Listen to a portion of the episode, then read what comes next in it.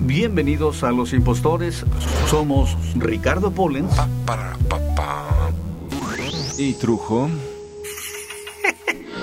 ¿Cómo se llama este muchacho? Se puede llamar la tortuga. Esa es nuestra propuesta el día de hoy. 9 de la mañana, 4 de la tarde y 10 de la noche, tiempo del centro. Esto, Esto es Los Impostores. Muy buenos días, muy buenas tardes, muy buenas noches, dependiendo el horario en que haya usted decidido escucharnos el día de hoy, o el día de mañana, o no lo sabemos, en realidad esto es todo una suerte de, de conjeturismo jugado muy a la ligera porque es muy temprano en la mañana que estamos grabando. Pero esto, es Los Impostores. El señor es Ricardo Pollens y yo soy, según él... Él es Trujo, de hecho. Sí, pero hablas de usted, te digo que hables de tú, pero acabo de, descubrir que hablas de usted porque somos impostores. Los impostores hablan de usted. Es un poco como en película de espías, ¿no? Es un poco para hacer sentir a la gente mejor, más importante, con mejor aroma. Pero el día de hoy en realidad es especial porque tenemos algo muy, muy, muy, muy especial. Muy, muy, muy, muy especial. Algo especialmente hecho para la gente. ¿Algo así? ¿O algo especialmente creado o formulado para el 14 de febrero? ¿O algo así? Ahí tienes que estar mencionando fechas horribles tú, Dios mío. Perdóname, yo lo siento, pero... Es pues algo que practican los estadounidenses, pero aquí, bueno, es... No sé, acabo de ver en el suplemento en el que trabajo una guía de hoteles finos donde ir a caer el 14 de febrero, por Dios. Incluso esa costumbre bárbara de llenar los hoteles de Talpan se ha perdido. No, no, hay que hacerlo con estilo. No, hay un plan para dos días, una noche en el hábitat de la condesa después de haber comido, ¿no? ¿Después de haber comido? Tenemos aquí una sorpresa. No, no hablemos del Día del Amor y la Amistad, sino de nuestro invitado. Tenemos un gran invitado, ¿no? Ha estado en una carrera, digamos, como voz. Esto es un programa hecho de voces y no sé si quisiera él ser un impostor o no, pero es, digamos que neto en todo sentido, es Abel Membrillo. ¿Cómo estás, Abel Membrillo? Hola, Estoy bien, gracias. Y estaba en este instante viajando mentalmente a un par de momentos en los que me ha tocado estar manejando sobre la avenida Tlalpan en 14 de febrero y ese momento que que tiene algo de bochornoso, pero para mi gusto es algo hermoso, donde estás en el tráfico, porque aparte es lento, y puedes alcanzar a ver como 20 coches formados atrás de la puerta de cada motel, ¿no? Durante un kilómetro y otro y otro, ¿no? Entonces, puedes, puedes ver ahí a todos los enamorados que están haciendo cola, ¿no? Cosa que no se ve usualmente, pero me, duele que ya, ya, no los vayamos a ver porque para mí me recuerdan que el amor existe y eso es importante de recordar. Pero ¿por qué no los vamos a ver, mi querido Don Abel? Pues, ¿qué tal? ¿Cómo estás, Trujo? Porque... ¿Cómo estás, Abel? Pues porque me está contando Ricardo que ya hay nuevos planes módicos para que ya no vayas a Tlalpan, no sé cómo, están, están queriendo sacarlos de ahí. Bueno, en realidad lo que pasa es que Tlalpan, Tlalpan, así como la salida a Texcoco, todo este tipo de lugares son, son más rutinarios, son más de todos los días, ¿no? Claro. Yo me imagino que es un poquito el 14 de febrero, algo especial. Eh, en vez de irte al, lugar al que siempre vas con, con tu chava o con iba a decir con tu esposa, pero usualmente las esposas ya no se dejan llevar o ya se les quitaron las ganas a ellas o a ellos y eso es una pena, eso sí eso es una verdadera lástima. Claro, a lo mejor incluso el de la habitación plan más para tu esposa finalmente, ¿no? Sí. ¿Para quién? Para tu esposa. ¿Para la mía o para la de Pollens? Sí, porque ahora sí que hablando de... Para la esposa genérica. La esposa, tú sabes, son unos artefactos que se llevan en las muñecas. Cuando te portas No, bueno, en realidad a veces eh, eso que dices es muy cierto, ¿no? Cuando, cuando ves eh, coches haciendo cola para entrar a los moteles como si fueran verificentros. Exactamente. ¿Qué dices tú? Ah, estarán, estarán regalando algo allá adentro. este, pero sí, mira, la verdad, este, ya, ya pasarás por mi cuadra, como decía un cuate. ya pasaré por Tlalpan y veré las placas de tu carro dándome la espalda. Seguramente, y aparte uno se siente un poco mal de mirarlos, aunque no lo puedes evitar, porque están ahí a tu lado y están formados y primero te sorprende la, la primera hilera de 10 coches. El tamaño de la hilera, ¿no? y aparte, no solamente es en la salida, sino es todo Tlalpan, ¿no? No, pero el tamaño de la hilera, ¿qué es eso? El tamaño de la cola. Siempre nos ha llamado el tamaño de las colas. Sí. Pero bueno, fuera de eso, hay que aclararle a la gente que nos está escuchando fuera de lo que es el Distrito Federal. Hay gente que nos está escuchando porque, bueno, esta es una de las magias de, la, de lo que es eh, la programación de radio por Internet. Hay gente que nos está escuchando en los Estados Unidos y no sabe exactamente de qué estamos hablando con Tlalpan y la salida a Texcoco. Bueno, en los suburbios, en las salidas de la gran ciudad de México, em, una de las salidas hacia el sur es, es Tlalpan eh, y la otra salida es hacia mm, Cuernavaca. Eh, es muy común encontrar en estas salidas enormes cantidades de moteles, de hoteles de paso que les decimos nosotros, que son, bueno, que son muy útiles para cuando te pones romanticón y no sabes a dónde ir y no puedes o no, no tienes dónde caer con tu pareja porque compartes este con la familia o compartes con el amigo o con otra pareja. Estos lugares son bastante útiles y en los días de los enamorados, como nosotros solemos eh, llamar al 14 de febrero, el Día de los Enamorados es un día en el que estos lugares se ponen hasta el cogote. Una vez aclarado el punto, eh, yo quería preguntarle al maestro Abel Membrillo. Abel Membrillo es para la gente que nos está escuchando, es una voz muy, muy, muy conocida, es una voz muy famosa. De hecho, eh, tal vez a algunos el nombre, aquí por ejemplo en los Estados Unidos, tal vez el nombre no les diga demasiado, pero la voz inmediatamente eh, salta, salta a, a, nuestra familiaridad, a nuestro, a nuestro diario acontecer. ¿De qué eres la voz, Abel? Pues mira, actualmente hago la voz para Televisa Deportes, que bueno, ya sabes, eh, es, la cadena que transmite las Olimpiadas, el Mundial y ahora todos los juegos de la selección mexicana que... Uh, que será un tema eh, durante el programa, pero eh, ¿podrías darnos un poquito ese sonido? Yo sé que es una sangronada, pero la gente puede reconocerte más fácilmente cuando digas, ¿cómo es la voz de Televisa Deportes? Sí, digo, sí, si se lo hago a mis tías, ¿por qué a ti no? Está ensayando ya, está entrando en CNL, miren. Televisa Deportes, apasionados de verdad. Wow. y en Estados Unidos yo creo que, que creo que el programa que más ha salido en el que he estado es el programa de Otro Rollo que estuvo al aire como 10 años y... Ah, la voz de Otro Rollo. Tú eras la voz en Otro Rollo, eras el locutor designado, justamente. comerciales. no, eso es una responsabilidad importantísima. Como tal la asumía, como tal la asumía. Es casi como para hacer una película de ello. Veía yo los, los programas de, de entrevistas en Estados Unidos y al locutor y decía la importancia de cómo decir las cosas para irnos y para regresar, ¿no? O para cuando decía, por ejemplo, Here's Entonces tú, ¿cómo presentabas a, Fíjate que yo era un locutor que todos aquellos locutores gringos seguramente verían feo porque yo hacía lo que se me ocurría. No, este, no lo preparaba tanto. Además, como, como estás al aire, tienes una persona que, tiene una palma de la mano abierta. Eh, contándote 5, 4, 3, 2, 1. Y esto quiere decir no tu cue, sino el tiempo que te queda para hablar.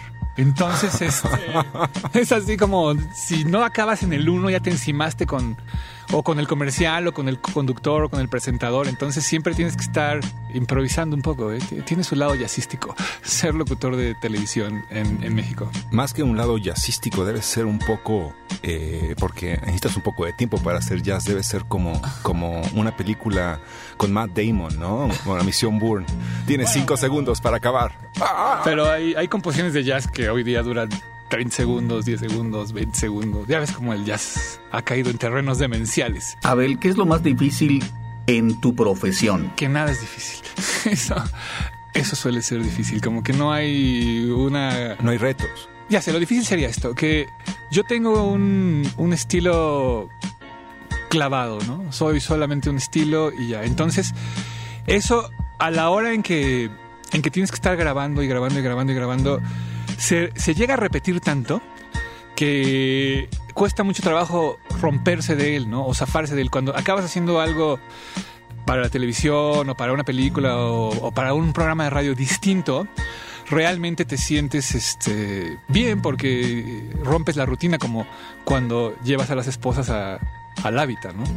Y, normalmente estás haciendo lo mismo, lo mismo, lo mismo, lo mismo, encajonado en lo mismo. Y aparte, cuando eres locutor de televisión, tus momentos de ejecución no pasan de los 20 segundos, 10 segundos, 15 segundos. Entonces, te acabas especializando en poder hablar 15 segundos al aire.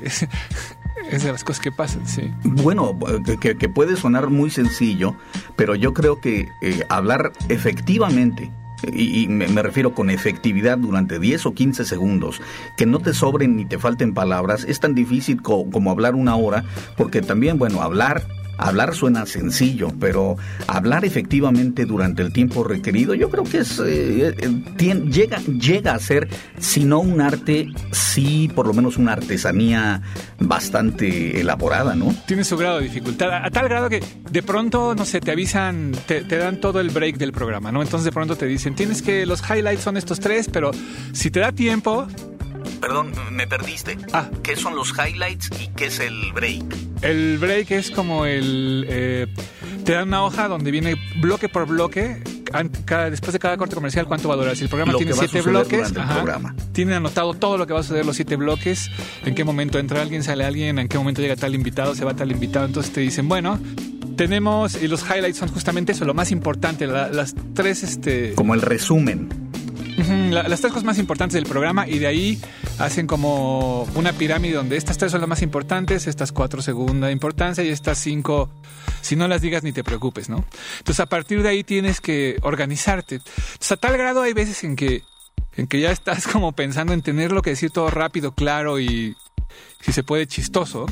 Entonces de pronto y sabes que tienes 15 segundos o 20, que de pronto lo hacía todo tan rápido y me acababa todo el, break en 25 segundos que cuando por X había 40 segundos y me quedaban 15 segundos más y ya había dicho todo, pues me, casi tenía que ponerme a pensar en lo que había hecho el día entero y, y platicar otra cosa, ¿no? Pero era rarísimo. Ese momento siempre me asustaba, ¿no? Cuando ya había acabado y volteaba a ver al, al floor manager y, todavía me seguía diciendo, no, todavía tienes 20 segundos más. Decía yo, wow, esto no me pasa nunca. Entonces ya podía casi pedir una taza de café y platicar alguna anécdota del día, ¿no? Pero era raro. Mencionaste algo que me pareció muy interesante, que es tu estilo. Tu estilo es muy particular y no hay ningún otro locutor eh, eh, que yo conozca que eh, en Latinoamérica, en México ni en Estados Unidos que hable como tú. ¿Por qué no regresamos con respecto al estilo? Pero para tenemos que hacer un corte. El corte es requerido, es por fuerza. Y nos gusta salir a hacer un corte con música, pero ¿por qué no presenta el maestro Membrillo un tema que le guste a él? porque eso es lo bonito de este tipo de programas. Podemos poner la música que el señor o el señor Pollens, o el señor Trujo, o Ver, o mi querido maestro Sarkis queramos. ¿Qué, ¿Qué, música le gusta a usted, este, mi querido maestro Membrillo? Pues mira, como ya me había advertido Ricardo, traigo una selección, pero bueno, aparte acaba de ser mi cumpleaños hace unos días, de hecho el 29 de enero. Yo nací en el 29 de enero de 1972, entonces, como me encontré a ese día además, este, quiero traer, quiero ponerles una canción que encontré en un disco que es una coincidencia extraña en mi vida, porque era una época en que yo estaba grabando un disco de rock también, inspirado en la vieja frase de Lou Reed de que si tiene un acorde está bien, si tiene dos acordes es rock, pero de tres acordes en adelante ya es jazz, ¿no? Entonces era un rock como muy básico y, y bueno, lo hicimos inspirado en Lou Reed y entonces el día que acabo de grabar el disco voy a comprar nueva música y encuentro un disco que fue grabado por Lou Reed, John Cale y Nico justo el día en que yo nací, el 29 de enero de 1972. Entonces lo tengo aquí en la mano, se lo voy a mostrar por para que lo vea. viene, viene la fecha además en la parte de atrás. Qué maravilla. y dije, bueno, este lo grabaron en, en, Le Bataclan de París. Entonces, bueno, de ahí voy a poner en vivo, o sea, en lo que yo nacía, gritaba fuera del vientre materno ellos tres estaban haciendo esto. No, Pollens, por Dios.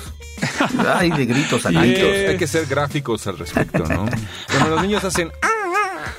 Sáquenos a un corte musical, mi maestro Membrillo, por favor, se, lo suplico.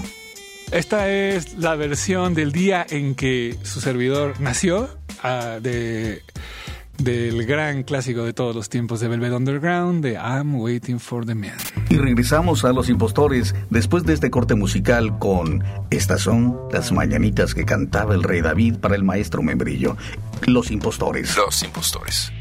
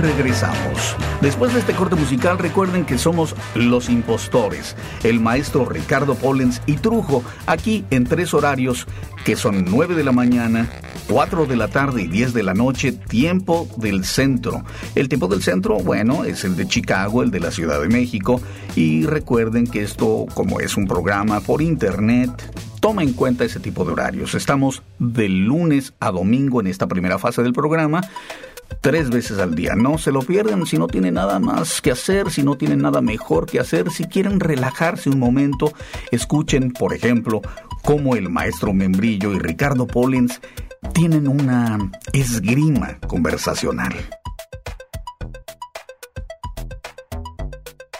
Una esgrima. Seguimos con el estilo. ¿Cómo fue que Abel Membrillo descubrió su voz prodigiosa y empezó a utilizarla para seducir a miles de oyentes. Pues fíjate que originalmente yo era en, en, los canales de televisión, ya sabes, los que escriben los anuncios les llaman copies. Sí. Entonces yo era copy del canal 7 de aquí de México, que es de Televisión Azteca. Acababa de comenzar Televisión Azteca, antes se llama Imevisión. Contrataron ahí a nuevas personas, entonces yo trabajaba ahí, ¿no? Antes había trabajado en Rock 101, que era como la estación de radio de rock, pero ahí tenía un programa, pero realmente no era como lo mío locutor. Lo mío siempre era, tú escribes. Entonces yo escribía los guiones, escribía los, este, los anuncios, ¿no? Era como al que le tocaba que le pegaran la etiqueta así en la frente de él es nuestro creativo, ya sabes que es un nombre horrible, pero bueno, he tenido que cargar con él. Y entonces... El creativo. Bueno, fíjate que ni tanto cargar, ¿eh? más bien se me ha tenido que dejarlo olvidado, pero me lo ponen siempre. Entonces de pronto estaba yo en, en, en Imevisión con los locutores que habían heredado de Imevisión, que eran los locutores más planos del mundo. O sea, siempre estoy intentando imitar para, para podértelo decir cómo era de plano que leían un anuncio. A ver, ¿qué tan plano Pero nunca lo logro. lo leían planísimo, lo leían planísimo. Entonces yo los escribía y, bueno, yo lo escribía pensando en, en las inflexiones, en decir esto, de, este, subir acá este, tal intención. Bueno, como se lee de leer, ¿no? Básicamente. Y y entonces los promos empezaban a salir mal y me empezaban a regañar, me empezaban a echar la culpa a mí. Yo tenía, no sé, como 22 años, entonces... Eras la persona a culpar, ni Era la persona a culpar, entonces de pronto eh, Todos sacaban su credencial de locutores como si fueran agentes del FBI. No, no, no. te decían, lo, que más la me culpa dolía, es tuya. Lo que más me dolía es que la locutora era hermosísima. Parecía Betty Boop. Estaba preciosa. Así de guapa. Pero estaba. era malísima, ¿no? Entonces yo como que medio le tiraba la onda y medio la regañaba y medio la odiaba porque no lo podía hacer bien. Entonces era una relación muy extraña que, que nunca prosperó más allá de, de la consola, ¿no? Ahí siempre nos separamos. El caso es que un día me, me, me regaña el productor, eh, bueno, el productor, el director que era Jaime Pontones, ¿no? Que antes trabajaba en Rock 101, justamente. Justamente, sí. Y que ahora es alto directivo de TV Azteca, donde de pronto ¿Quién lo viera? Sí, quien lo viera. De pronto me dice, este, a ver, a ver, es que no es posible. Todos los textos no dicen nada, no sé qué. Entonces le digo, a ver, dámelo. Se lo arranco en plena junta y le digo, es que los leen mal. Se brincan todos los puntos y todas las comas. Mira cómo se oye con puntos y comas. Entonces, pras, le leo el promo, se me queda viendo y me dice, a partir de mañana los grabas tú. Entonces, así empecé. Empecé a grabarlos en TV Azteca y luego, como ocurre en muchas profesiones, supongo, en TV Azteca yo leía los anuncios nada más de la barra de caricaturas, porque tenía la voz muy rara. Y en Canal 5 resulta que que les empezó a encantar lo que hacía y aparte en TV Azteca me regañaban porque decían, no, está muy raro, no sé si nos gusta. Y de pronto un día me llegó un ofrecimiento de Televisa donde me pagaban el triple y aparte querían que lo hiciera y aquí cada promo casi me costaba tener que ir a Negociar agradecer, ¿no? Sí, entonces, pues así fue que me pasé. Y ahí en Televisa me dieron el, el Canal 4, donde aparte podía hacer la, la creatividad con Gerardo Noriega, que es toda una eminencia del diseño en televisión. Y este. Y bueno, Fue una imagen corporativa impresionante, era el sí, Canal fue 4. todo el 4 fue así como el momento en el que ya me dieron todo un canal para que yo hablara todo el día. Y ahí fue donde. Que nada más pasó en la Ciudad de México, ¿no? Porque Nada el más 4 es local. Pero bueno, Pero tú tienes grabados en- todos los días, ¿verdad?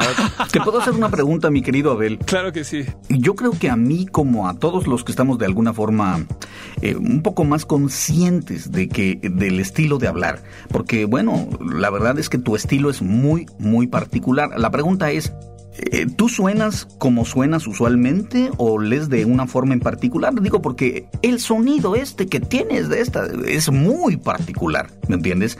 Y, y, cuando uno está conversando contigo, sí se escucha que eres Abel Membrillo, pero cuando estás al micrófono ya en un promo, eso se, se multiplica muchas veces. ¿Estás consciente, hiciste a propósito un sonido en particular como para llegar a tener el estilo de Abel Membrillo? Pues siento que básicamente era como como volvemos a lo mismo, es como el, asunto de los 20 segundos, ¿no? Entonces, tenías 20 segundos para leer algo. Yo aparte eh, siempre he sido como un poco eh, enamorado de, de algunos promos de televisión que ha habido a lo largo de, la historia que se me hacían muy chistosos, muy buenos. Podía ver cómo se manejaba la voz. Incluso me gusta mucho la música y también puedes ver ahí cómo es el manejo de la voz distinto, cómo lo pueden romper, cómo pueden ser una palabra grande o varias pequeñas. Y como que de pronto me di cuenta que que todo, todo estaba en cómo fueras guiando hacia la palabra clave. Entonces podías acelerarte y a la hora de la palabra clave había como que dar esta inflexión, que yo creo que esa inflexión extraña, que, que, es, como digamos la distinta, sí la conservo de quién sabe desde cuándo, pero de pronto vi que si la acomodaba en medio de, podía acelerar. Entonces, si aquí lo digo, eh, venía. Es como cuando de pronto estás leyendo, no sé, tu, tu propia voz va como yendo con, con la lectura y, y si te pudieran grabar, al final estarías escuchando tu propio estilo para hablar, ¿no? Interpretando este texto, no, no lo leeríamos todos igual, es algo así como... exacto, ese es mi punto, ese es mi punto, porque eh, la gente que nos hemos dedicado durante mucho tiempo a hablar, de una forma u otra, eh, por ejemplo, y esto es para que la gente que nos escucha tenga una idea, de pronto viene un casting, una audición, ¿qué quiere decir esto? Que te llaman a, una lectura para, quieren eh, los productores de un producto, los productores de, de un juguito o los, los, en una agencia de publicidad quieren escuchar a muchos locutores leer el mismo texto. Entonces, es el mismo texto, todos van a tratar de darle la inflexión correcta, todos van a tener van a tender a hacerlo en un tiempo específico. Ahora, ¿cuál es la diferencia? que cada quien le va a imponer su estilo muy personal. El estilo, desde mi muy personal punto de vista, se ha perdido en los años. Eh, eh, yo recuerdo cuando era un niño haber escuchado todavía a grandes locutores que en las primeras dos, tres, cuatro palabras tú sabías exactamente quién era porque tenía una voz y tenía un estilo muy particular. Eh, esto se ha ido deslavando como los jeans, como los pantalones vaqueros con el tiempo y muchísimos se parecen unos a otros y tratan todos de tener la voz muy interesante y hablar todos igual. Pero esto no le pasa a Abel Membrillo, porque Abel Membrillo, en el mismo tiempo, en esos mismos 15, 20 segundos que todos leemos, el Señor viene y lo hace de una forma muy particular que no suena a ninguno de los otros locutores, por más que 20 de los que acaban de pasar se parecían entre ellos. Abel Membrillo llega y dice, no sé, el juguito de naranja, y quién sabe cómo lo dice. A ver, deja que lo diga él. A ver, el juguito de naranja, Abel. El extra delicioso, suave, fresco e irresistible juguito de naranja. Por ejemplo, y de pronto los productores y los creativos escuchan algo completamente diferente, algo fresco, algo llamativo, y lógicamente, pues viene el guamazo en el mundo de la publicidad, por ejemplo, o en la televisión, en los promos, y crea realmente algo fresco, algo memorable. Algo disfrutable, sin duda. Yo, yo me acuerdo de un comercial de cerveza que hiciste, no sé si también escribiste. Sí, no, ese no lo escribí, ese nada más lo leí. Lo escribió el Toporrata, a eh, quien le mando un saludo. Un saludo al Toporrata. Era un anuncio de cerveza en el que reconocías la, la voz de, de Abel. Ah, y me haber gustado porque tenía música lounge. Tenía música lounge y vendía la cerveza. Más allá de toda, toda esta, todo este eh, concepto machín, eh, la, la, suavidad que tenía Abel para describirlo, vendía la cerveza completamente, ¿no? De una manera que nunca se ha vendido la cerveza, digamos. Sí, pues era... Siempre es como somos todos machos y tomamos cerveza Dove, pero... Ah, claro, no, yo era al revés, yo era de, ay, qué rico, no más así, no sé. Pero... Abel, ¿tú te diste cuenta, te diste cuenta que mucha gente te odió cuando comenzaste? Bueno, te voy a decir una cosa, eh, estuve a punto de no poder seguir. Eh, respondiéndote un poco, ahora ya, ya me estoy acordando también un poco por qué de pronto empecé a hacerlo como lo hacía. Y es porque, ahora que hablabas de las voces engoladas y todo esto, haz de cuenta que yo empecé a ser locutor en el 90, 91, por ahí. Entonces, en ese momento era como el momento de mayor hit de Martín Hernández, a quien le mando un saludo, que se acaba de ir a Barcelona, por cierto. Saludos a Este, Martín. Hacer el nuevo audio de la película del negro. Este, la cosa es que estaba estaba ese momento de que todo el mundo tenía que hablar engolado y todo esto. Y aparte, el problema del estilo también es que cuando un estilo como que se establece, mucha gente lo intenta copiar en lugar de buscar su propia opción, ¿no? Identidad. Entonces a mí me tocó el desgaste de ese estilo. O sea, ya cuando el momento había llegado como que a su última función y pues yo a mí ya me a mí ya me molestaba. Entonces yo era como la nueva generación. Entonces a mí fue algo generacional en realidad. A mí me tocaba como romperlo. Y tuve la suerte, yo creo, de ser de los primeros que les pusieron un micrófono y dijo, a ver cómo le haces, ¿no? Porque te estoy hablando de que a lo mejor tendría 19 años o algo así. Entonces, yo sabía perfectamente que tenía que ser el anti eso, ¿no? De hecho, en, Rock 101 teníamos como un programa que se llamaba La Puertita Antirradio, donde nos dedicábamos a romper todo lo que se supone que tenía que pasar en un programa de radio.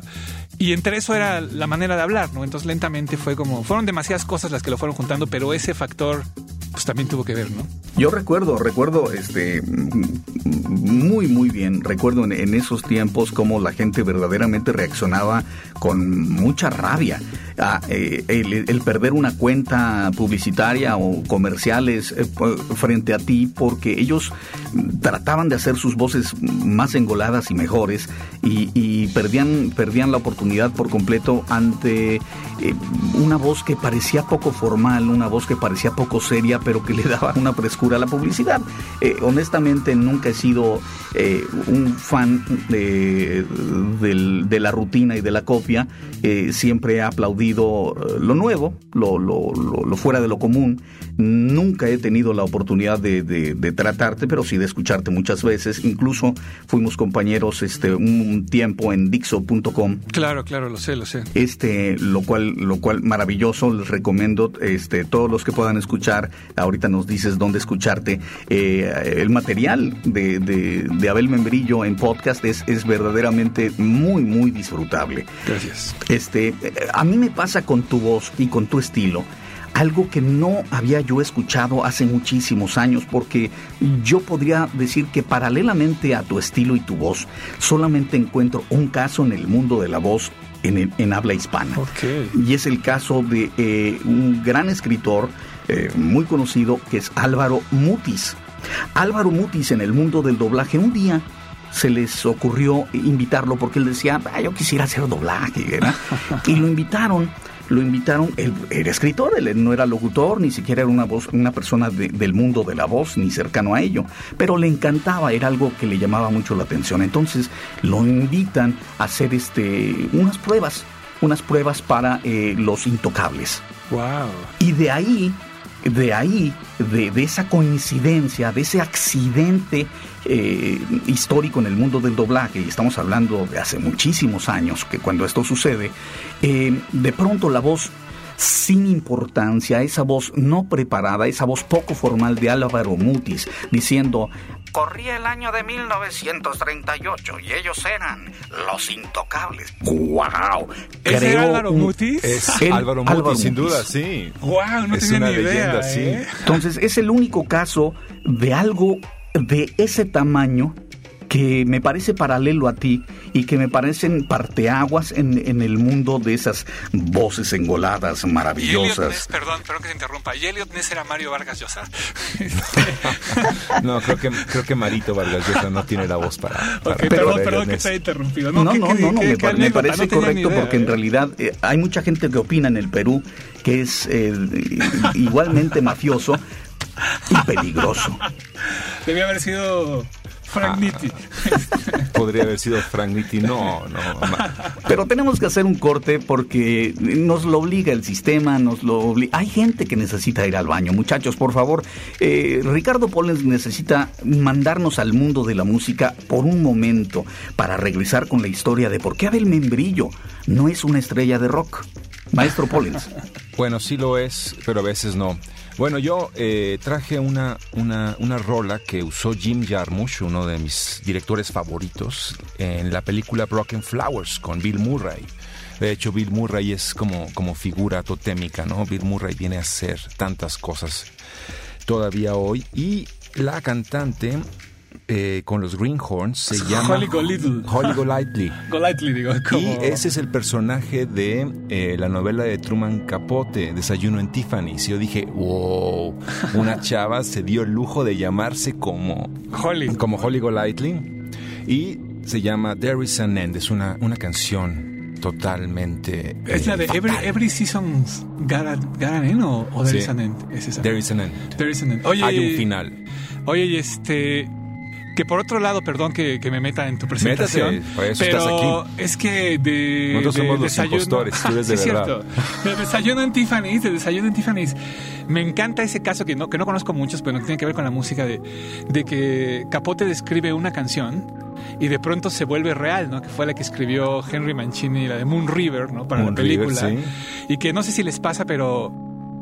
Pero cuando la escuchas y lees, pareciera que es justamente lo que estaba diciendo, ¿no? A lo que se estaba refiriendo cuando ya aparece la canción, como que le atinaron. Como que siento que hay pocas canciones que, que surgen de las páginas, ¿no? Alguien la inventa o alguien dice, fulanito escribe una canción así y luego se vuelve algo realidad y la puedes oír y decir, ah, sí, mira.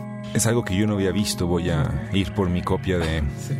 de eh, Desayuno en Tiffany's para leerla y verla. Audrey Hepburn era Holly Golightly en esa película sí, y, no- de y bueno se convirtió en un estándar de belleza no es así trujo Y podríamos seguir hablando y hablando y hablando, pero mejor vámonos con la música. esto es Holly Golightly Recuerden que somos los impostores. él es trujo Regresamos.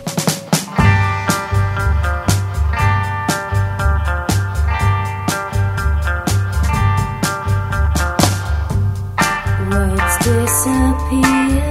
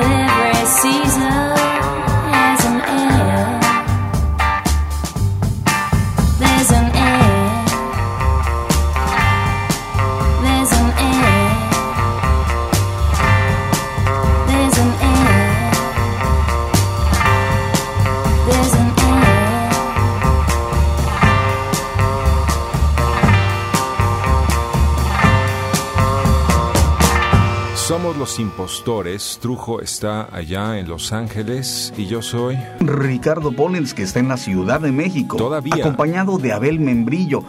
La voz, una voz muy particular. Luminaria Internacional. La voz de Abel Membrillo. La voz. A ver, di la voz tú. La Abel. voz. Abel, mira, eh, yo querría preguntarte muchas cosas porque, bueno, somos de alguna forma, somos compañeros en el medio, pero eh, la Del gente mismo desconoce... dolor, así que del mismo dolor. del mismo dolor, pero la gente desconoce tantas cosas de las voces que escucha que val- valdría la pena preguntarte algo que desde un principio nos dejaste muy claro. Eres un amante de la música, sí, pero, pero eres no solamente un amante de la música de, de forma teórica, lejana, distante, sino que verdaderamente eres un ejecutante.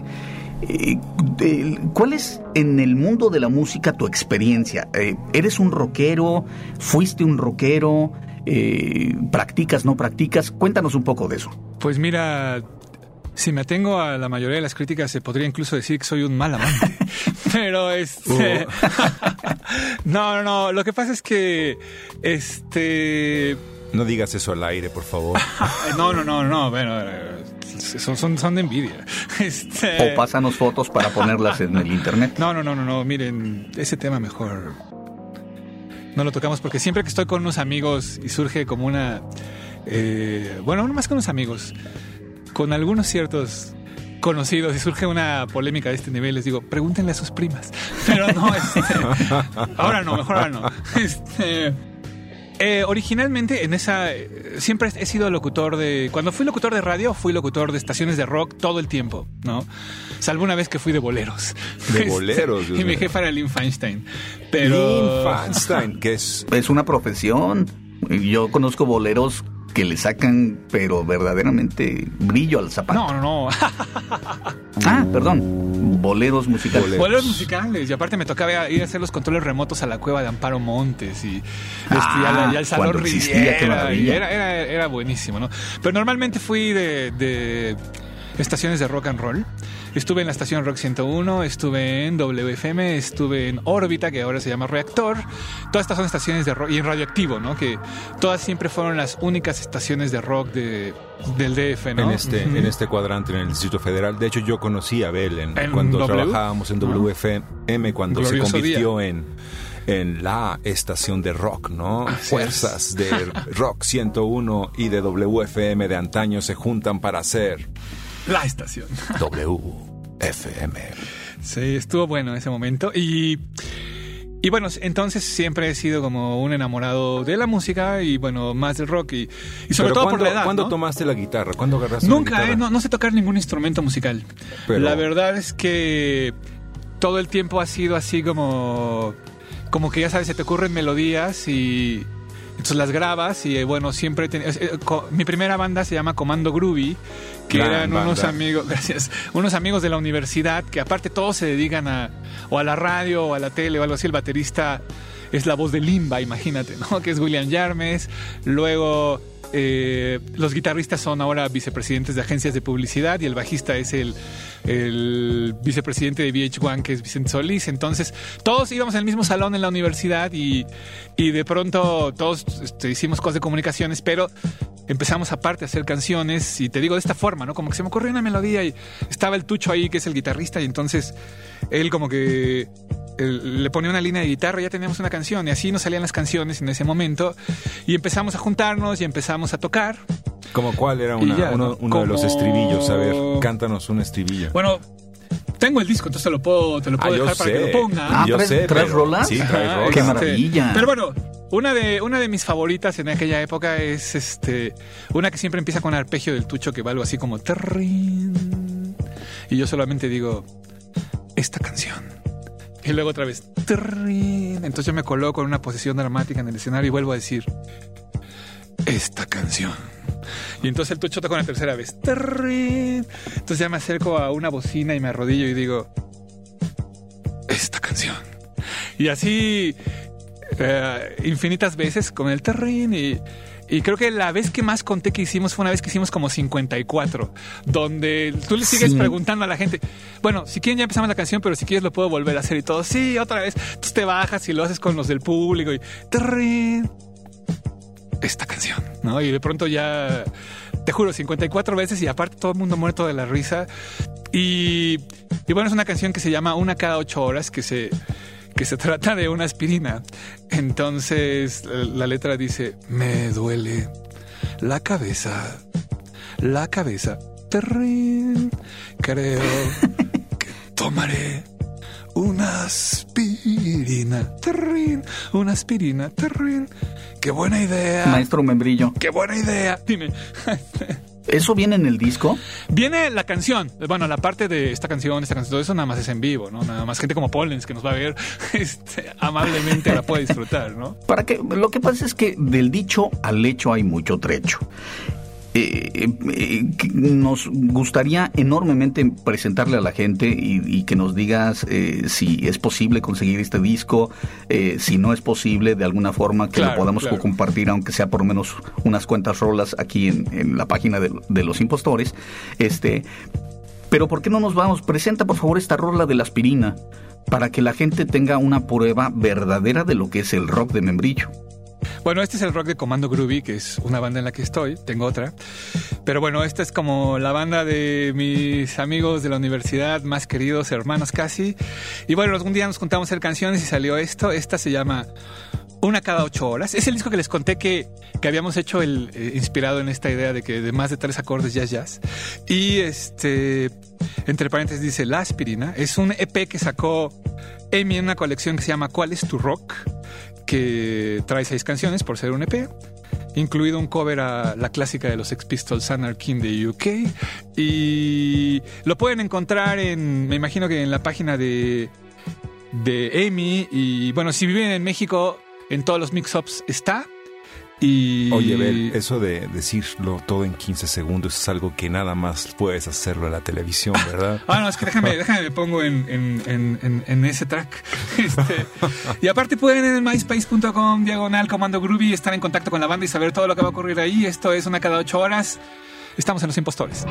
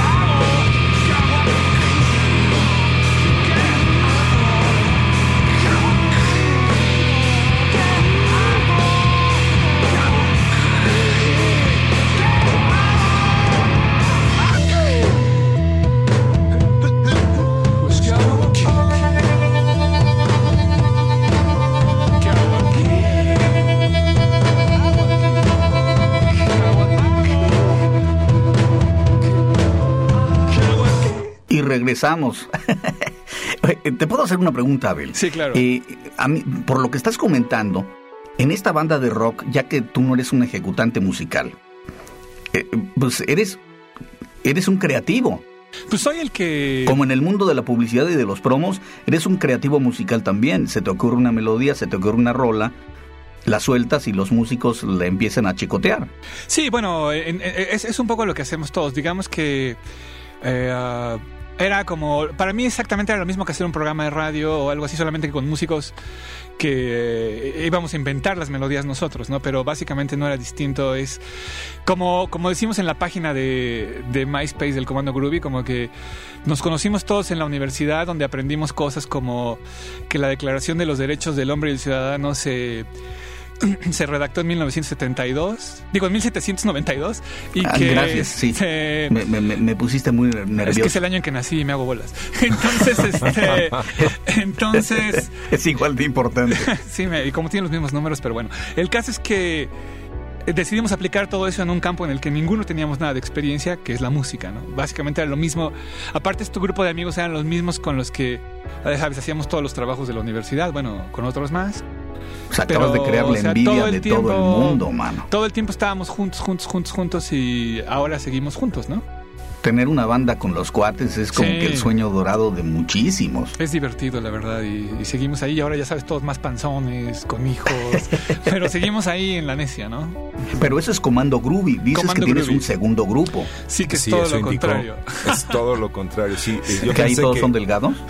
Yo pensé No, que en eso iban- no. Bueno, Abel, Abel Membrillo es, es muy delgado, de hecho, ¿no? Yo creo que el resto del comando Groovy son los que este, están un poco No, panzoncitos. no. Ahí hay un par que ya, ya esa panza no va a ser reversible, estoy seguro. ¿No va a ser reversible Sí. o sí? No, no va a ser, pero No. los demás todavía lo logramos. ¿Cómo se llama el segundo grupo? Se llama Los Nena. El nombre originalmente es porque esta banda en- esencialmente es punk eh, y mexicana. Entonces queríamos ponerle un nombre que fuera punk y que fuera mexicano. Entonces Los es plural, Nena es singular. Los es masculino, nena es femenino, y aparte es la manera en que hablan los inditos. No solamente habíamos roto esas reglas gramaticales, sino que los inditos así diciendo como la señor, el tío, el tía, los nena. es una norma lingüística, sin duda. Sí, sí, sí, entonces así era. Entonces por eso le pusimos los nena y bueno, aparte, pues porque las mujeres merecían que se llamara así nuestra banda. Y... Y esta banda Y van tiene... muchas chavas a las tocadas. Pues no va nadie, pero este, pero bueno, este esta banda tiene dos álbums. Hemos hecho un álbum en el 2001 y otro lo hicimos en el 2003. Y ahora estamos haciendo el nuevo. Nos tardamos mucho tiempo porque al revés de la banda de Comando Groovy, donde todo es amor, aquí todo es odio. Entonces la banda se rasga las medias durísimo y la última vez nos dejamos de hablar tres años entre así amigos de toda la vida también. Y ahora ya otra vez estamos como volviendo y ya llevamos tres canciones del nuevo disco que no les he podido traer nada porque no están masterizadas todavía, entonces por eso no, no traje nada del estudio, pero estamos haciendo el tercer disco y aparte es un disco con esta clase de punk, abstracto que, que hace en el 2001 era todavía menos digerible y ahora con el paso del tiempo resulta que eh, hay mucha gente como que luego de ocho años que salió el primer disco como que le ha encontrado cosas como que chavitos que tenían 14 años ese día que ahora tienen 21 resulta que les gusta y eso nos ha abierto como el chance de que ahora que regresemos tenemos como un montón de ofertas de hacer cosas y y bueno, El este, regreso de los nena, entonces. ¿Cómo se llaman los de otros veces, entonces, integrantes? no, es Daniel Goldaracena, que es realmente como el, el líder de la banda, para mi gusto, aunque él diga que no. Este. Ah, tú no eres el líder de la banda, entonces. ¿Dónde? Tú no eres el líder No, de, de la los banda. nena, no, no, no, de los nena yo creo que es Daniel, donde Daniel ha sido como Pero él se niega porque es anárquico y punk, Claro, ¿verdad? no, y por- sobre todo porque yo creo que no le gusta la presión. Este, Daniel es como una persona que ubican a John Zorn perfectamente bien. Daniel ha sido como que el ingeniero de cabecera para todos los discos en vivo de John Zorn de los últimos 10 años, porque Daniel se fue a vivir a Nueva York. Entonces ahí estudió ingeniería y se empezó a conectar con ese estilo. De hecho, él, él es el curador del Festival Radar, que lleva tres años siendo lo que, bueno, trae, por ejemplo, viene Mike Patton este año. Entonces digamos que él se mueve en esa escena. Y a partir de ahí se juntó con pues, con los amigos más extraños que tenía aquí en el DF, que, son José Miguel, alias el abuelo, que tocaba en otra banda que se llama La Candelaria, donde salió La mitad se volvió Molotov. donde está Melchor, que también estaba en La Candelaria, que también pertenece a la mitad, que no fue Molotov. Y este... eh, Daniel y yo, ¿no? Esos somos los nena y como el abuelo escribe canciones como pues, como de Rigo Tobar o una cosa así, este, la mezcla con todo este sonido punk abstracto extraño mexicano es finalmente fascinante para mí, ¿me entiendes? A mí me fascina estar ahí riffs. tocando en la banda y todo. Hay riffs al menos. No, hay muchísimos riffs. Daniel hace unos riffs increíbles. Este, también ah, hay una parte donde hay notas grandes, pero tenemos canciones un poco más derechas también. Tenemos, pues como para que haya variedad. Canciones ¿no? más derechas, hay canciones más izquierdas, entonces Hay canciones más torcidas, retorcidas. pero retorcidas. hay No, eso, de, sí son- eso de las medias rasgadas de los nena suena Sí. como para la portada de tu nuevo disco, sin duda. Y Bueno. después de que nos estás platicando tanto de los nena, ¿traes a los nena Sí, contigo? traigo, traigo. Porque puedes decir, ah, no, pero como está dos. agotado desde el 2002, están esperando el, Bueno, no, eso es, lanzamiento. eso es lo, lo curioso, porque el disco, la verdad es que el disco negro, que es el que se agotó en el... Digo que es el que sacamos en el 2001, se acaba de terminar. Creo que esta es la última copia, después de nueve años, y el otro todavía no se acaba, que sacamos en el 2003, que es uno rojo. Todavía sigue sin acabarse. Entonces, bueno, todos los discos lo hicimos nosotros solos, este, con nuestro propio estudio. Luego un día les puedo contar la historia del estudio, que estuvo muy chistosa. Y bueno... Tendremos que eh, reincidir, tendremos que volver a traer a Bel Membrillo. Les, ¿Qué canción les puedo? Ah, bueno, les voy a poner La Rola de la Banda, se llama esta canción. La rola de la banda. Ajá, que es con la que cierra el segundo disco, el segundo disco de Los Nena, que espero que, que la disfruten. Originalmente era una canción pensada para que durara como una media hora, pero nos quedó de seis minutos. Seis minutos, sigue siendo un paseo, pero esto es... Bueno, aquí, aparte en esta canción, yo siento que hay como una teoría musical llevada a la práctica, donde van a encontrar como un dueto entre un baterista y un requintista de sones que fuimos a grabar a Veracruz, donde cuando ellos están requinteando tan virtuosamente como lo hacen, nosotros decimos, esto es punk, ¿no? Entonces por eso fue como llevarlo a, al sonido y creo que le salió muy bien a Daniel. Entonces, este, la, la rola de la banda. La rola de la Escuchemos, por favor, al maestro Abel Membrillo con Los Nena en un mexipunk, un fragmento por lo menos de la banda. Somos los impostores, regresamos.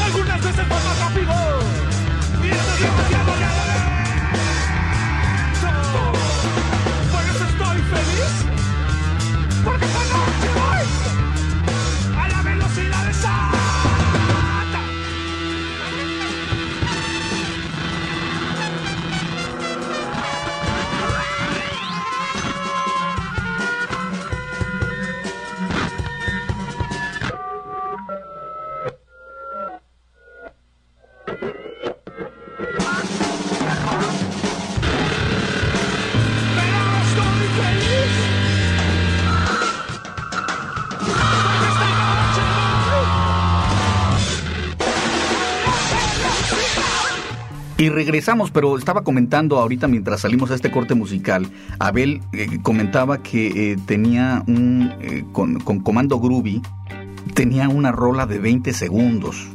¿Cómo, cómo, cómo se puede hacer una rola de 20 segundos, mi querido maestro Membrillo? Pues yo creo que fíjate que hasta ahora que lo estoy platicando estoy cayendo en cuenta, pero a lo mejor sea que he vivido tanto en la medida de los 20 segundos a nivel profesional como locutor, que tal vez de pronto dije, vamos a una rola de 20 segundos. Ahora es una rola de, una mala pasión, ¿no? Y creo que las malas pasiones son así, ¿no? De pronto llegan, te queman, duró casi nada y acabas jodidísimo y ni- ni me supo a nada, ¿no? No duró nada. Entonces, este, al final creo que era por eso, ¿no? Tenía que ser así rápida, incinerante y cuando te diste cuenta ya se acabó. Eh, si quieren se las puedo poner, se llama Una cava, no les va a quitar mucho de su tiempo. Este, se llama este, La soda envenenada. Regresamos en 20 segundos. 22 segundos. Te puedo contar que la letra dice, ella me dio una soda envenenada, ah, qué condenada, ah, qué condenada. Y ya, no quiero hablar de ella más, no más. Ya, ya acaba. De hecho, ya la escuchamos por nuestros medios digitales. Muy bien. Este. Ricardo, Sí, dime. Sí, ¿Qué ya, se ya no siente me di tener- cuenta si habíamos regresado o no, si estábamos grabando, nadie me avisa aquí. A mí tampoco. Pero bueno, nadie me avisa, puta madre. Qué importantes Sí. somos los locutores. Ah, no. No, yo nada más quiero que me digan, va, si yo empiezo. Sí, No, es un por eso- por eso humano. dije Es un 22 derecho humano. Yo sigo pensando en, la biografía de Abel Membrillo que se llama Los 20 segundos, ¿no? En la película, Abel Membrillo solo tiene 20 segundos para decir lo que tiene que decir. Si están con él más de 20 segundos, están perdiendo su tiempo. Este, No lo creo, pero eh, hay una... No digas hay una- eso, maestro broma, porque es te vas a broma, hacer broma. fama de rapidín. es broma. bueno, uno puede especializarse en cualquier cosa, ¿eh? Digo, digo, yo no estoy diciendo que eso sea malo. sí. Sí, sí. Hay, Hay hay, este, amo- amores fugaces Claro, que son si llegara a ser- maravillosos. Si llegara a ser un rapidín cuya reputación fuera tan grande y especializarse como el número uno en los rapidines, tal vez algún día llegaría a una belleza Si queremos ser- Mónica Bellucci, a querer Mon- probar la leyenda. ¿Por qué no? Sí, como no, como, como echarse un café expreso. Son chiquititos, Claro. pero te, Pero te fuertes. queda el sabor todo el día. Seguimos hablando de japoneses, ¿verdad? No, no, es que tarde o temprano, digo, también tiene su arte. ¿cómo no? Es como el Perdidos en chiste Tokio, del el chiste del Sí, sí, vaquero sí. más rápido del oeste, ¿no? Es que es viejísimo ese chiste. Exactamente lo mismo. A ver, cuéntamelo, no me lo sé. Ah, por Dios.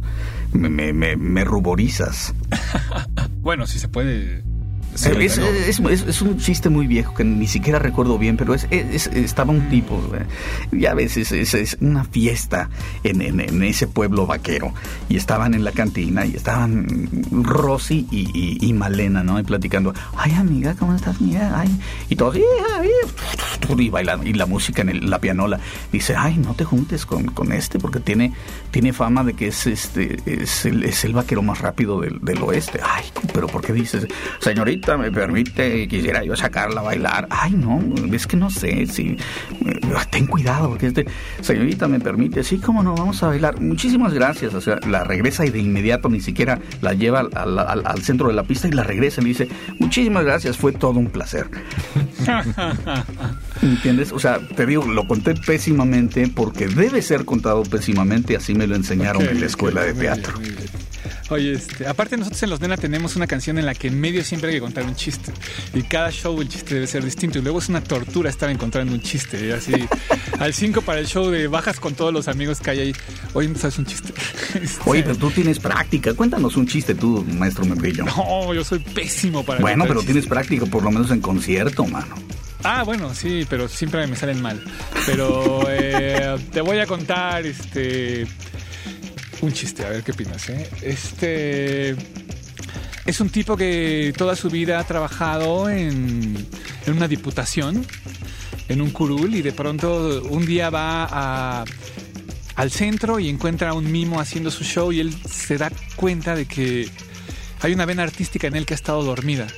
Y de pronto piensa, ¿cómo es que nunca la he sacado? Yo también siempre he querido ser mimo. Entonces habla con su esposa, deja todo y se va a ser mimo, como de pronto tuvo este impulso que se lo, que se lo mostró y se lo reveló. Entonces se va a ser mimo ahora. Y ahora es mimo de... pues, durante todo el día se pone su smoking, hace este típico truco donde bajas la mano y estás triste y cuando la retiraste ya estás sonriendo, se aprendió todo. Ese es muy, muy buen mimo, le empieza a ir bien y todo. La esposa lo apoyó y un día llega con ella en la noche devastado y le dice, mi amor, creo que me equivoqué. Ya no quiero ser mimo. Entonces ella le reclama, explota, dice, ¿cómo es posible? Dejaste todo lo que tenías, llevas seis meses siendo mimo y ya no aguantas. ¿Por qué? Entonces él le responde, es que no hay con quien hablar en el trabajo. Dios, Dios, Dios, Dios, Dios mío. Bueno, ¿sabes pero eso no es todo. El maestro No. Ricardo Pollens debe, debe contar un chiste. Eso sí que Debe nunca de lo he contar oído. un ¿eh? chiste. Yo, yo no sé contar chistes. De hecho, he Bueno, nosotros acabamos últimos- de mostrar que tampoco somos especialistas en Dos ello. minutos oyendo el chiste de Abel, pensando. ¿Y yo, yo podré contar un chiste? Es Sí, porque el que- maestro, el, el que maestro hago Pollens todos es- los días, pero para ti es un desafío verbal y literario. Escuchemos del maestro Ricardo Pollens un chiste. un chiste.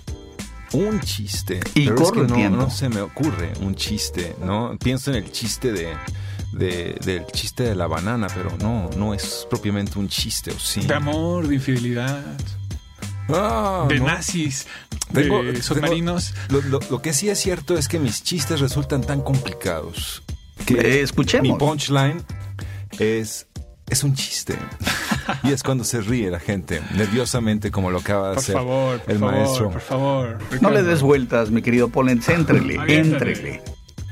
No, no. De la Revolución Mexicana. El de la Estoy- banana, pues, el de la banana. No, estoy, estoy to- totalmente pasmado. Pienso en el de eh, Caperucita y el lobo feroz.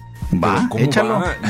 No, no, no lo logro recordar. Es como tú con el vaquero más rápido del No, digo, yo, yo lo platiqué, pero pues, me- no, lograste no, no le saque, maestro Pollens, porque somos impostores, pero no sacatones. Claro. Uh. Oye, Trujo, pero, pero fíjate que le podríamos dar como. Porque yo estoy aquí frente a él, tú estás lejos, en otra tierra. Gracias al ver cielo.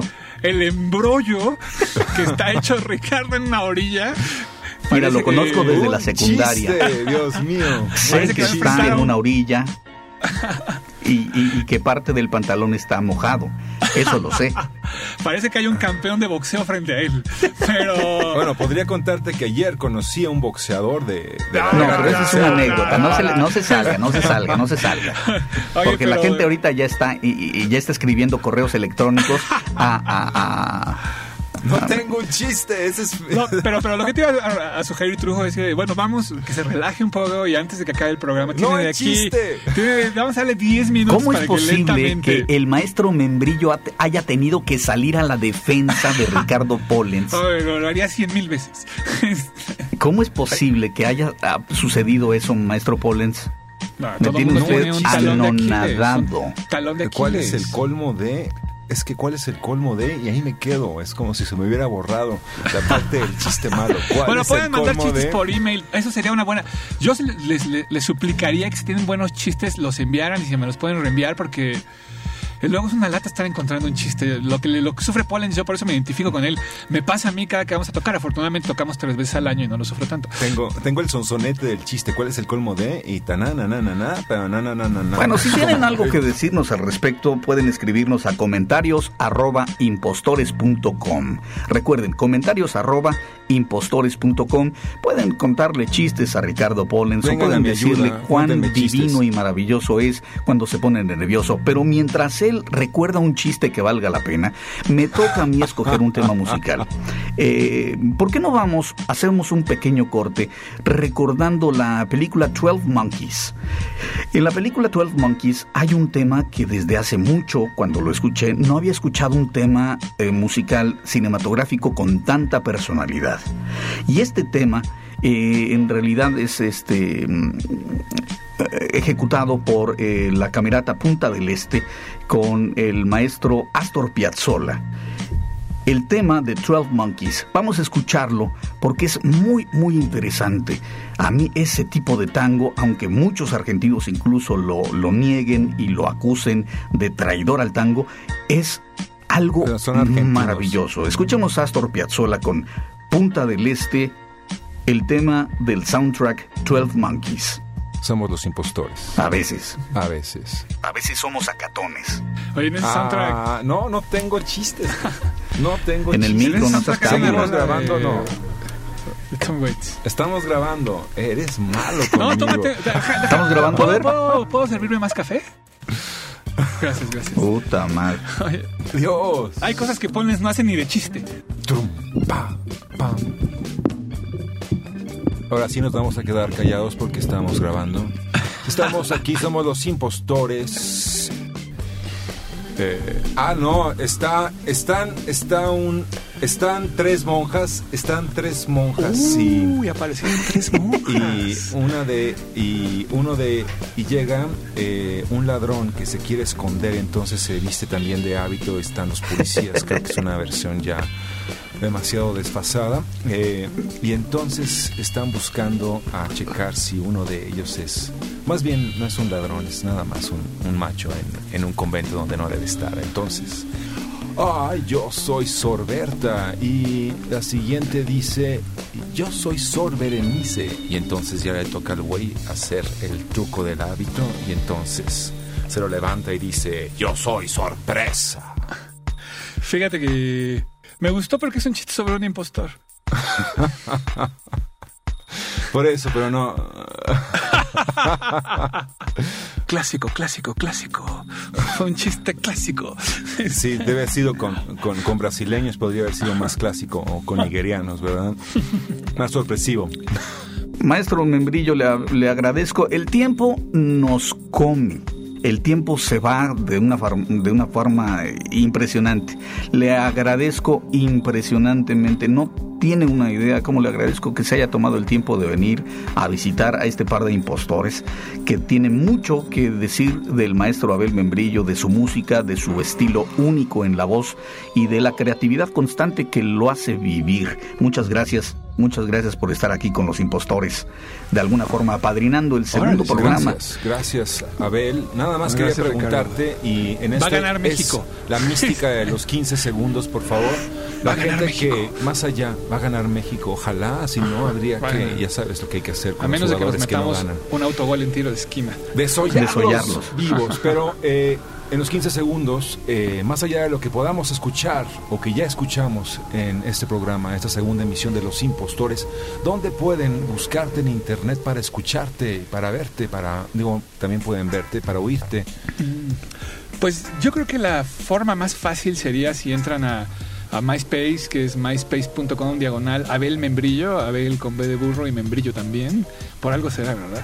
Y Membrillo con doble L. Ajá. Diagonal Abel Ajá, Membrillo. diagonal con, eh, digo, este, membrillo con doble L y ahí están como los links para entrar a todo. Y en lo de Dixo que contaba Trujo, donde tuvimos como la fortuna de compartir, entran a la... a- bueno, pues pueden buscar en google dixo.com y poner Abel Membrillo y ahí los manda a, a los sesenta y tantos podcasts que hice ahí. Y también... Hay uno, si ponen este comando Groovy Dixo, hay una que hizo el Warpic, que es el baterista de Los Tacapulco, contando Sí. toda la historia del grupo que además le quedó muy chistoso, entonces bueno, ahí la pueden encontrar. Y creo que... Ya tienen, tienen Un saludo Al también al Warpic, maravilloso, War. maravilloso ser humano, maravilloso músico, maravilloso Pero que le podcastero. va a la América. Le va a la América, por Dios. Eh, bueno, Eso, ¿tú yo también? Yo soy águila de toda la vida. Por hemos el domingo. Águila, Dios mío. Eh, está muy bien, vivan. Águilas. Lo siento, pero eh, un, fan, fan. un fan no se retracta ni se disculpa. Yo qué seré, Dios mío.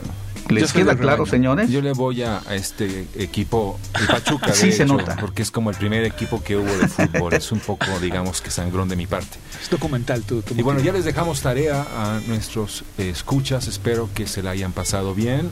Tarea. No, más. pues tienen que ir a Cinco investigar. planas. Pues somos un par de impostores, tenemos que dejarle a la gente algo, ¿no? Debemos dejarles como la cara de sorpresa de algún modo. ¿Cuáles son nuestros horarios, Rubén, para que nos escuchen? Bueno, recuerden, por favor, que Los Impostores es un programa que está de lunes a domingo en repeticiones constantes. Tenemos tres horarios, 9 de la mañana, 4 de la tarde y 10 de la noche, todo en el horario del centro, o sea, Chicago, Ciudad de México, eh, para que no se vayan a confundir aquellos que están en Nueva York, aquellos que nos escuchan del tiempo del Pacífico, como Los Ángeles, en Tijuana. Recuerden, somos los impostores y no damos un paso yo atrás siempre para adelante, así estemos enfrente de ¿De un un qué? ¿De un qué? ¿De un qué? De un chiste. partido de la selección mexicana. Ah, eso te va a tocar a ti. A mí me duele, discúlpame, pero a mí sí me, me, me- me- saca de Oigan, onda. un poco como los 300 estos de Frank Miller que van a pelearse y morir, ¿no? Qué horror. Oigan, pero bueno, yo quiero agradecerles a los dos por haberme invitado. Espero. Les voy a decir lo mismo que he dicho desde que iba en cuarto de primaria y me tocó hacer la exposición del Imperio Azteca. Espero no haberlos aburrido. Y este. Y pues la verdad, este, muchas gracias. Maestro, ¿nos puede regalar un, un promo de salida? Claro que sí, como de qué quieres que diga, ok. Algo así como de este Pollens está muy bueno y como no está aquí Trujo, pues no lo imagino, pero pues, por lo menos por eso escúchenlos. ¿no? Lo que se te ocurra, tú eres creativo. es el dueto más explosivo que se haya escuchado detrás de un micrófono a lo largo de centurias. No está documentado en ningún libro de historia la conjunción de una pareja de este tipo. Quizás sea porque se llaman los impostores. Se escúchenlos todos los días. De lunes a domingo, 9, 4 y 10 de la Hora noche. del centro, en Chicago, en la Ciudad de México, ombligo del mundo. Ya lo dijeron ellos, no, evidentemente no lo iba a decir yo porque si no no iba a aparecer un programa de los impostores, sino iba a parecer que me lo sabía y, y no es así. Pero no se despeguen. Muchas gracias por estar aquí, ti, maestro muchas. Membrillo. Muchas gracias por escucharnos a todos ustedes que se han tomado una hora de su tiempo en lunes, martes, miércoles, jueves, bien, donde sea, en la mañana, en la tarde o en la noche. Los impostores. Él es Ricardo Pollens Y él es Trujo, y el maestro Abel Membrillo se despide con una caravana. una caravana. No la van a poder ver, pero es una car- no, no es una caravana, está tomando más bien café. Dice, bueno, ya déjenme salir de aquí, por No, favor. no, me la pasé muy bien. Gracias. Yo lo sé, yo lo sé, lo estamos amenazando. Buenas noches, buenos días, buenas tardes, buenas lo que sea. Los esperamos. Curváis. Como clásicos mexicanos se tardan años en decir adiós, ¿verdad? Chao. ¡Cuelga tú! Trujo. Esta es una producción de los impostores. La radio es lo que tú quieras que sea. ¿Por qué no?